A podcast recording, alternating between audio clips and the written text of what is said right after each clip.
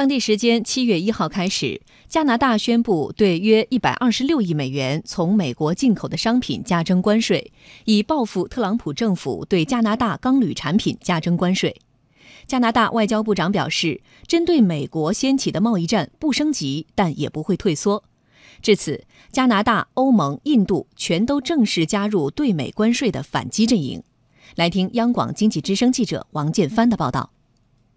加拿大政府公布的清单中，共列出超过二百五十种商品，除了钢铝制品外，还包括食品、酒类、日用品等，税率最低百分之十，最高百分之二十五，总额一百六十六亿加元，约合美元一百二十六亿。加拿大外交部长弗里兰说：“这是加拿大自二战以来采取的最猛烈的贸易行动。”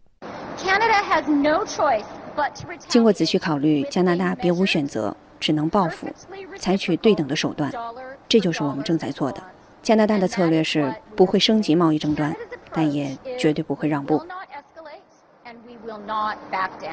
中国人民大学重阳金融研究院高级研究员刘志勤说：“加拿大提出反制措施，确实是不得已而为之。加拿大在这次贸易争夺当中处于非常不利和不舒服的地位，因为美加本是兄弟，所以有一种本是同根生，相见何太急的遗憾和尴尬。”加拿大被迫提出反制措施，应该是完全正当的，符合世贸组织的有关规定。加拿大的遭遇并不是孤立的。近期，美国四处挑起贸易摩擦，欧盟、印度、墨西哥等纷纷采取反制措施。比如，印度在六月二十一号宣布，对农产品和钢铁制品等二十九种美国进口产品提高关税，其中二十八项关税立即生效，盐水虾关税将从八月四号起生效。欧盟从六月二十二号起，对从美国进口的价值二十八亿欧元的产品加征关税。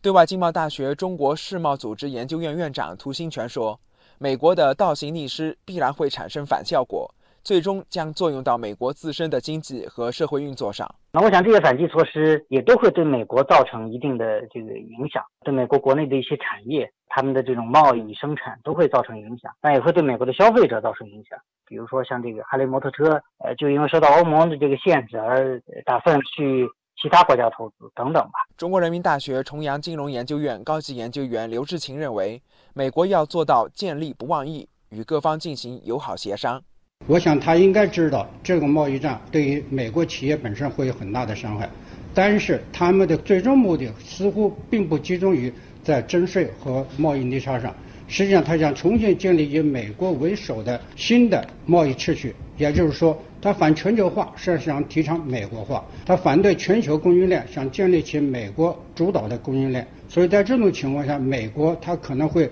以小痛来换取他的长远利益。但是这种做法在短期内和长期内都会损害美国和其他国家的企业的利益。对于美国来讲，时间也是很有限的。长期下去，欧洲、加拿大、日本和中国如果都进行贸易对抗的话，这对于美国极其不利。所以，美国应该很好的和其他国家进行友好协商。